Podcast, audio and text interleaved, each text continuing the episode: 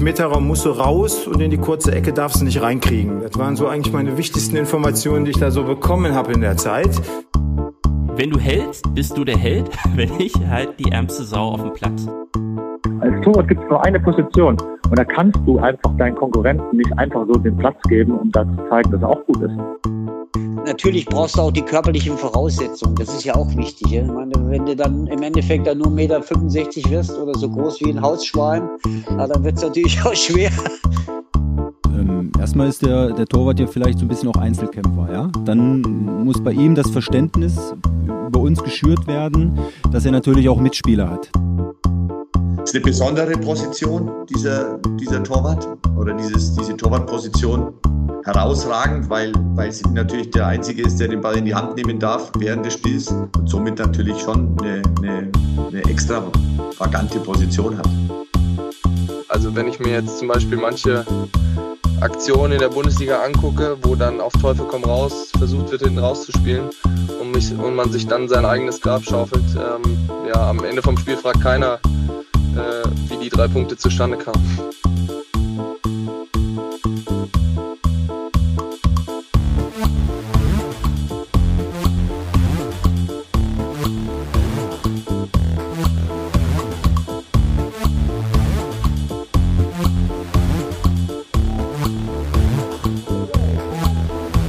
Die meisten von uns verbinden mit Offensivaktionen eines Torhüters von Jörg Butt geschossene Elfmeter.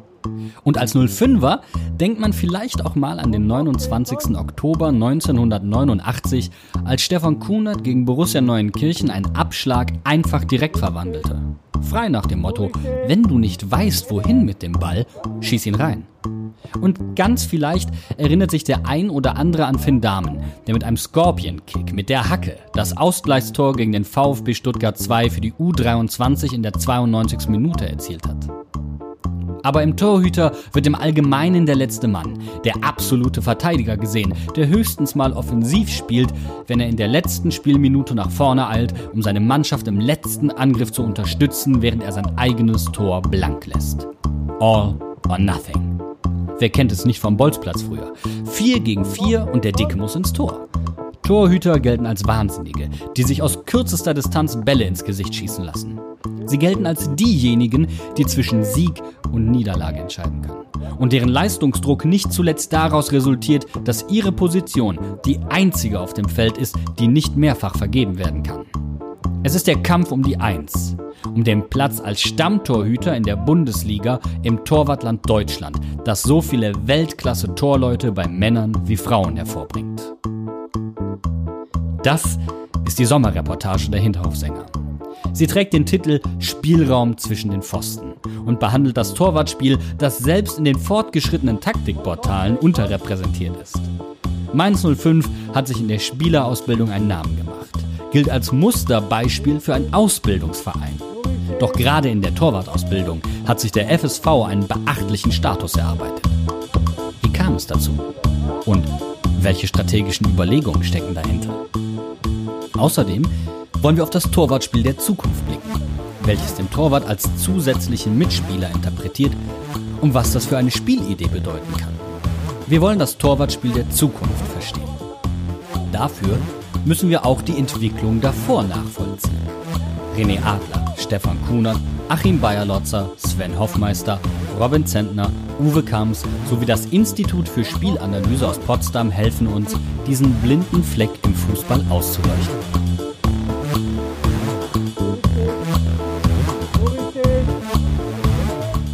Den Hau weghaben. Das ist der erste Teil der Hinterhofsänger Sommerreportage. Torhüter und Torhüterinnen nehmen einen besonderen Platz im Fußball ein. Sie sind die einzigen Akteure auf dem Feld, die den Ball in die Hand nehmen dürfen. Darüber hinaus haben sie eigene Trikots, spezielle Ausrüstung und sogar eigene Trainer. Doch trotz ihrer exponierten Rolle ist das Verständnis für die Position des Torwarts sowohl in der allgemeinen wie auch medialen Öffentlichkeit immer noch gering.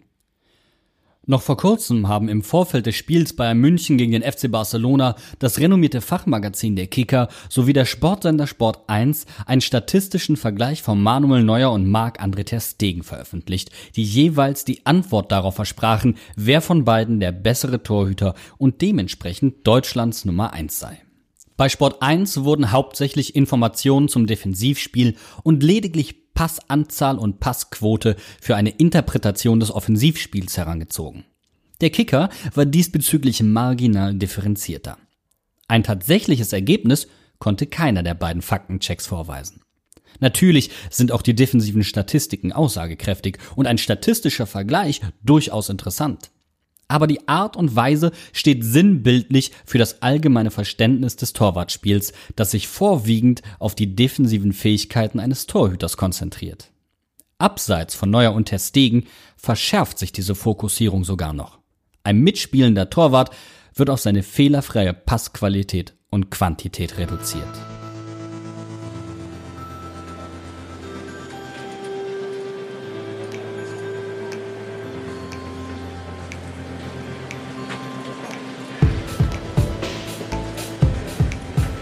Wir sind mit Steffen Görsdorf vom Institut für Spielanalyse verabredet. Über einen befreundeten Journalisten haben wir den Kontakt erhalten und wurden sehr offen empfangen.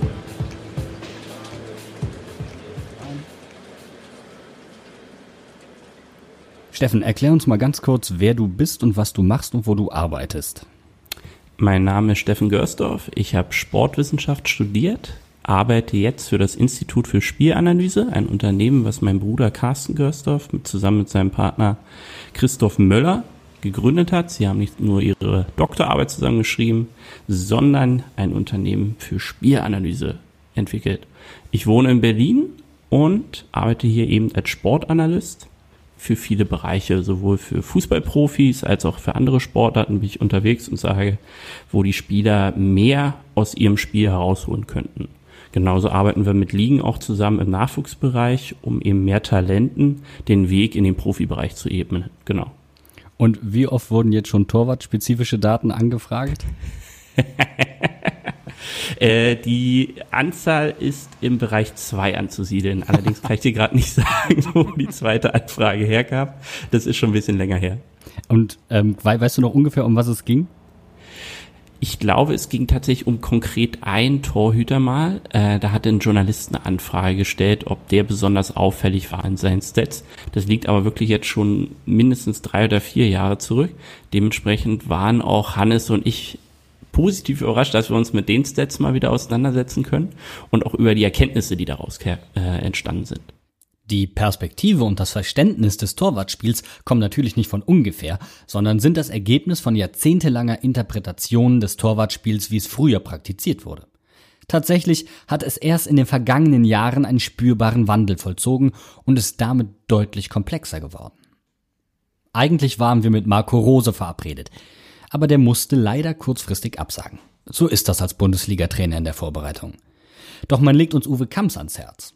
Die Borussia aus Mönchengladbach ist für die Saisonvorbereitung 2021 nach Klosterpforte in Hasewinkel-Marienfeld bei Bielefeld gezogen. Corona verhindert nicht nur aufwendige Auslandstrainingslager, sondern auch persönliche Treffen. Um halb sieben abends klingelt das Telefon. Ob es in Ordnung wäre, dass er sich im Hotel in die Lobby, wo ein bisschen was los sei, gesetzt habe, für das Gespräch. Einfach so. Bevor ich Uwe Kamps in die Besenkammer zwinge, bejahe ich. Uwe Kamps ist eine Torhüterlegende. Nicht nur als langjähriger Profi bei Borussia Mönchengladbach, sondern auch als Torwarttrainer und Mentor von Marc-André Testegen hat er das moderne Torwartspiel entscheidend mitgeprägt. Als er neu bei der Borussia aus Gladbach war, färbte er sich die Haare blond. Jupp Heinkes sagte ihm noch auf dem Flur, dass er das wegmachen solle, sonst würde er nicht mehr spielen.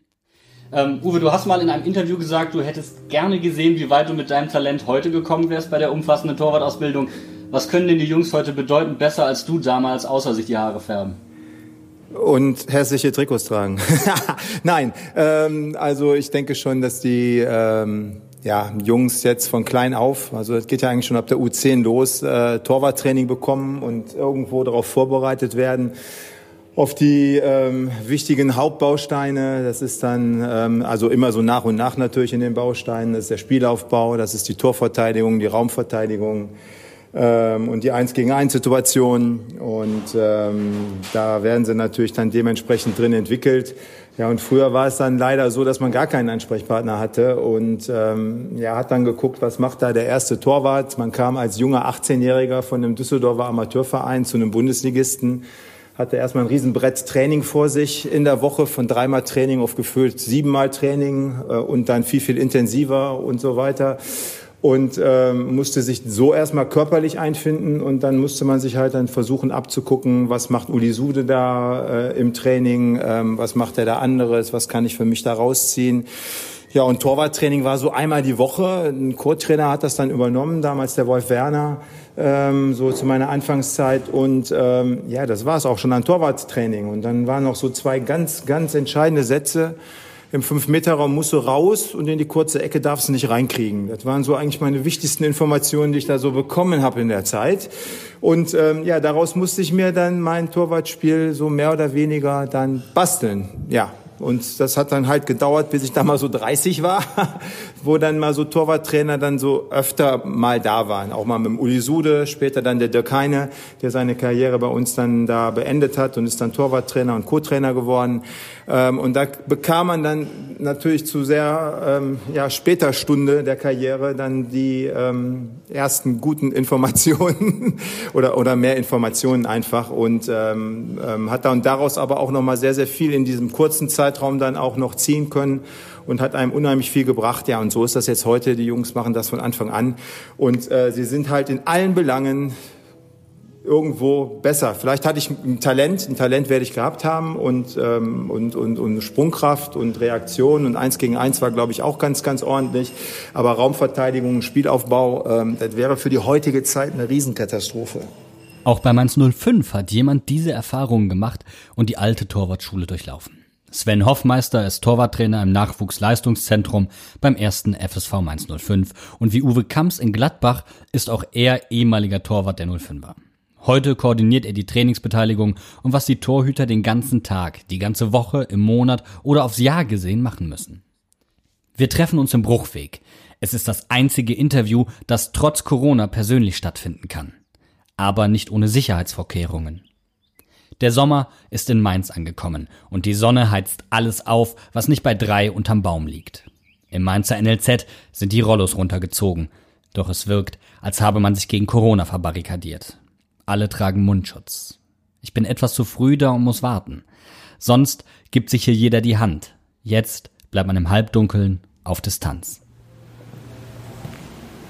Bis wie viel Uhr geht das äh, U19-Training? Ähm, ja, also ich glaube bis 12.30 Uhr, ich glaube, die haben um 11 Uhr angefangen. Perfekt. Also er kommt dann sofort nach oben. Also er weiß ja, dass sie da sind. Und Kein Stress, ich wollte es nur wissen. Danke. Sven Hoffmeister ist dennoch gut gelaunt. Ein hochgewachsener Mann, der eine beruhigende Souveränität ausstrahlt. Auf der Pressetribüne geht ein angenehmer Wind. Sven Hoffmeister kommt gerade vom Training der U19. Ob er denn in seiner Ausbildung auch schon so viel mit dem Fuß gearbeitet hätte wie heute, möchte ich wissen. Ähm, ich habe mir allerdings doch schon mal den Ball hingelegt und habe ihn dann einfach weggeschossen.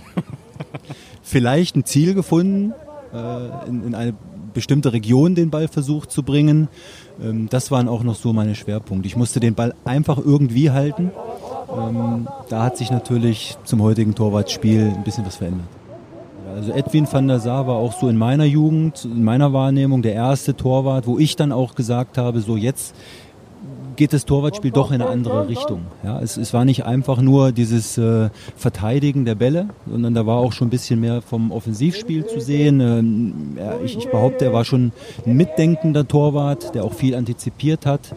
Und äh, das waren, denke ich, auch so die Anfänge, wo ich sage, Edwin van der Sar, da, da fing was an. Was mit Edwin van der Sar offensichtlich wurde, entwickelte sich immer weiter und mündete in einer regelrechten Revolution, die René Adler hautnah miterlebte. 2019 beendete er auch aufgrund vieler Verletzungen seine Laufbahn in Mainz mit dem Klassenerhalt. Der Ex-Nationaltorwart ist heute einer der beliebtesten und gefragtesten Fußballexperten Deutschlands. Als er seine Karriere begann, wandelte sich das Torwartspiel. Eigentlich wollten wir uns für die Sommerreportage Zeit lassen und haben auch aufgrund von René Adlers Popularität frühzeitig angefragt. Nicht ahnend, dass der gebürtige Leipziger über ein ähnliches Thema seine Masterarbeit schreibt und schneller als wir für ein Gespräch über die Umbruchszeit im Torwartspiel und seine Ausbildung bereit ist. Es läuft ja immer weiter und äh, das ist ja Stillstand ist Rückschritt. Insofern würde ich sagen, ich bin so, jetzt bin ich so ein Hybridmodell. Also früher war ich schon äh, einer der, der, der jungen, neueren, äh, moderneren Generation. Also ich glaube, ähm, man kann auch gut sagen, dass dass äh, Manuel Neuer und ich so diesen Übergang in diese äh, extrem offensiv spielenden Torhüter, äh, was so schön als moderne Spielweise beschrieben wird, mehr oder weniger eingeleitet haben. Äh, 2007 war das. Und das natürlich auch immer, immer weiter gedreht wurde. Ne? Also, ähm, und mittlerweile, äh, jetzt habe ich ja schon aufgehört, aber selbst in meinen letzten Jahren würde ich sagen, war ich dann doch eher schon äh, eher Auslaufmodell und hatte, äh, hatte meine Stärken ähm, ja, woanders. Und da gab es wirklich Torhüter, die, die, wenn du jetzt auf diesen reinen äh, Mitspielaspekt gehst, äh, wie offensiv spielt ein Torhüter, da gibt es sicherlich Torhüter, die das noch viel, viel offensiver interpretiert haben. Insofern, früher, ja, früher war ich äh, definitiv einer der, der äh, ja, mit salonfähig Macher in der Bundesliga, aber am Ende dann, äh, wie das so ist, kommen dann die Jungen und äh, lösen dich ab. Doch es waren nicht nur Spieler, die zur Entwicklung des Torwartspiels beigetragen haben, sondern auch Regelreformen, die entscheidenden Einfluss auf die Interpretation des Torwartspiels hatten. Den größten Einfluss hatte ohne Zweifel die Einführung der Rückpassregel in den 90er Jahren, die es Torleuten im Kern untersagt, nach absichtlichen Pässen oder Einwürfen von Mitspielern den Ball im eigenen 16er in die Hand zu nehmen. Diese Regeländerung revolutionierte nicht nur das Torwartspiel, sondern ermöglichte erst gruppentaktisches Anlaufen zum Ziele der Ballgewinnung, das Pressing. Und somit veränderte sich zwangsläufig auch die Ausbildung der Torhüter. Stefan Kunert ist heute Cheftorwarttrainer des Profikaders von Mainz 05 als harter Hund, als jemand, der in Spielertunneln an Glasscheiben Kopfnüsse verteilte, ist er der Inbegriff des wahnsinnigen Torhüters. Einer vom alten Schlag, der richtig unbequem sein kann. Als Spieler wird er unter Wolfgang Frank schließlich zum Torwart und Co-Trainer. Durch Frank weg befördert, prägt Kuni in den Folgejahren die Mainzer Torwartschule. Bis zum heutigen Tag. Das, moderne Torwartspiel ja, begann vielleicht so, als der Libero wegfiel. Dann logischerweise durch die Regeländerung, Rückpassregel war natürlich, jetzt stell dir mal vor, heute gibt es keine Rückpassregel. Was wäre das, was wäre das für ein, was wäre das für ein Fußballspiel noch, ne? Wenn du den Ball zum Torhüter, der trippelt von einer Seite, der legt dann, nimmt dann wieder in die Hand, dann zur anderen Seite im 16er. Du könntest ja gar kein Pressing spielen im Endeffekt, ja? Das wäre ja unmöglich. Also das war ja die, die wichtigste Regeländerung, die je getroffen wurde, war die Rückpassregel. Und seitdem ja, muss der Torhüter mit beiden Füßen eigentlich spielen können. Das, ist, das wird in der Jugend, muss das, muss das vorangetrieben werden, da muss das früher erlernt werden, weil, weil es ist echt schwierig, das im Alter noch einigermaßen hinzubekommen. Es ist einfacher, auf jeden Fall im gewissen Alter das schon zu lernen. Und das machen unsere Jugendtorwarttrainer und im NLZ wird das, wird das vorgelebt und wird es auch ständig äh, getrainiert, das ist ja klar. Auch Uwe Kamps entstammt einer Spielergeneration, in der das Torwartspiel maßgeblich mit den Händen gespielt wurde. Im Laufe der Jahre hat sich aus einer einfachen Regelreform ein hochkomplexes Anforderungsprofil für Torhüter entwickelt, das bereits die frühe Ausbildung eines Torwarts prägt. Ja, ich habe ja alle Zeiten durchlaufen. Ne? Ich durfte ja am Anfang den Ball so gefühlte zehnmal hintereinander noch in die Hand nehmen. Man konnte mich immer wieder anspielen. Hat man 1-0 irgendwann mal geführt oder 2-0 dann hat man so eine gute halbe Stunde in Rückpässen und wieder Anrollen dann rumgebracht und konnte das natürlich gut verwalten. Also es war schon viel, viel spezieller, ja. Und dann kamen die neuen Regeln und ähm, da hat sich natürlich mega viel dann äh, darüber entwickelt, dass man den Ball dann nicht jederzeit mehr in die Hand nehmen durfte. Ball an und Mitnahme sollte dann doch einigermaßen stimmen und der Schlag nach vorne, das waren so die ersten Schritte. Ja, und heute ist es dann halt so, dass die Jungs ähm, eigentlich aufgebaut werden, da neben dem Torwarttraining schon wie ein Feldspieler und müssen auch genau diese Fähigkeiten haben. Wenn sie nicht genauso gut passen wie ein Feldspieler, dann ist es eigentlich meist so, ähm, dass dann auch da direkt geschimpft wird und auch vergessen wird, dass sie ja eigentlich Torwart sind und sollen Bälle halten. Also das ist ja immer noch, immer noch unsere Urgeschichte, die wir ja haben. Und ähm, die erste Frage ist ja dann auch immer, er konnte dann halten oder nicht. Also das ist ja auch beim Torhüter, die Bewertung ist auch immer, finde ich, sehr viel spezieller. ähm, schießt ein Innenverteidiger drei Bälle lang nach vorne, die landen dann einmal im Aus und zweimal beim Gegner, dann ist das okay. Das ist nicht toll, aber das ist okay. Und macht der Torwart das, dann ist der Aufruhr riesengroß im Stadion, drumherum und ähm, in allem, in der Bewertung im Nachgang ähm, wird er dann auch meist schlechter bewertet aufgrund nur dieser Dinge. Und er kann aber trotzdem klasse gehalten haben in dem Spiel. Und das ist also so, das macht es halt so speziell für Torhüter. Und ähm, der muss eigentlich ein Feldspieler sein mittlerweile und die Qualitäten haben, die Beidfüßigkeit, die Passschärfe, Stärke, Genauigkeit und muss dann auch noch alle, alle Bereiche im Torwart, Torwartspiel dann halt so abdecken, dass die ähm, irgendwo, wenn wir von Bundesliga dann später mal sprechen, ähm, sehr gut sein müssen, ja. Wie gut die Jungs inzwischen ausgebildet sind, erlebte René Adler in Mainz, wo er mit Yannick Huth, Robin Zentner und Florian Müller gleich drei ehemalige Jugendtorhüter der 05er hinter sich im Profikader hatte. Dennoch widerspricht er Uwe Kamps ja, die gute Jungs, die sind A, erstmal äh, technisch, äh, da meine ich jetzt äh, technisch äh, sowohl fußballerisch mit den Füßen äh, als auch torwarttechnisch äh, brutal gut ausgebildet. Ne? Hat zwei Gründe. Äh, das Spiel mit den Füßen wird immer wichtiger. Ähm, ich habe damals gesagt, ich war, ich war beidfüßig. Das war damals schon irgendwo neu, dass ein Torhüter äh, die Bälle mit links und rechts spielen konnte. Also mir hat dann irgendwo, äh, mir war es egal, ob ich den Abstoß mit links oder rechts mache vom Boden oder ich habe mir oft auch Bälle, wenn ich rechts ein bisschen Probleme am Köchel hatte, auf links gelegt, habe mit links das ganze Spiel gespielt. Ich habe ganze Wochen teilweise mit links gespielt. Ähm, das war damals schon so, boah, das ist äh, outstanding. Ähm, mittlerweile würde ich sagen, ist das ein Muss, also dass ein Torhüter beidfüßig ist äh, in der Spieleröffnung, weil das schafft dir halt einfach viel, viel mehr äh, ähm, Optionen, wenn du rechts zugelaufen wirst, dass du den Ball nach links mitnimmst äh, das macht dich äh, unausrechenbarer. Ähm, du brauchst als Torhüter, das ist ja so ein bisschen so ein Irrglaube, dass man sagt, der muss eine super Technik haben. Äh, da widerspreche ich immer und sage, du musst als Torhüter äh, dich nicht wie ein Sechser oder du musst auch nicht im Feld spielen können. Das ist sicherlich nicht schädlich. Aber äh, ein Edwin van der Sar zum Beispiel, der hat halt ja. eine, heraus, eine herausragend gute Ball- an- und Mitnahme gehabt. Und das ist wichtig. Du musst, du musst ganz sauber arbeiten. Du musst einen super ersten Kontakt haben. Ähm, der erste Kontakt muss liegen, äh, gerade wenn das Spiel wie in der Bundesliga, in der Premier League immer schneller wird. Wenn du dadurch irgendwie den Ball annimmst, der liegt zwischen den Füßen, du weißt nicht, was damit, da hast du Krieg. Ne? Oder du trittst einen Elfmeterpunkt weg. Ja, das ist, also das ist schon wichtig, ne? Also, aber du musst dich nicht jetzt irgendwie in Raumverhalten haben wie ein Sechser, dass du irgendwie mhm. immer so viel blickst.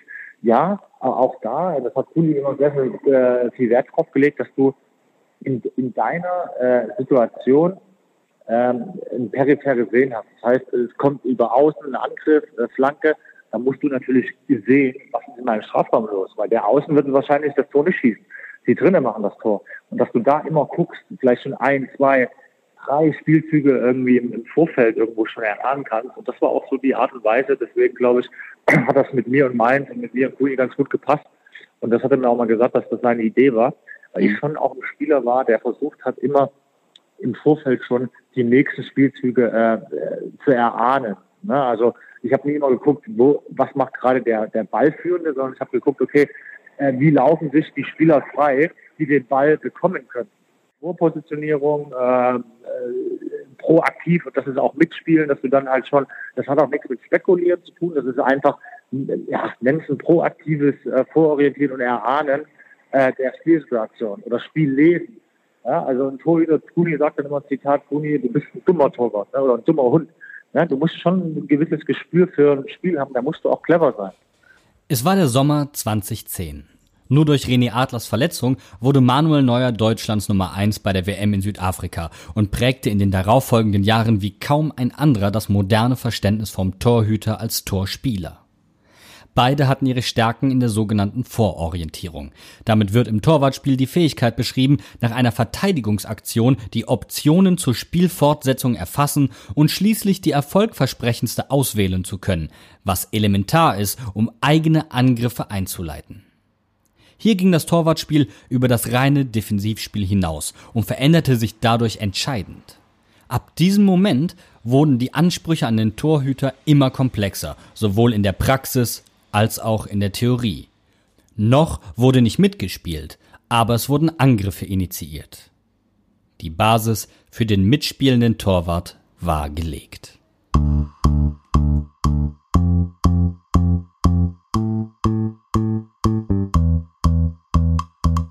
Marc-André Ter Stegen und Manuel Neuer prägten zwei Torhüter nachhaltig die Anforderungen an einen modernen Torwart.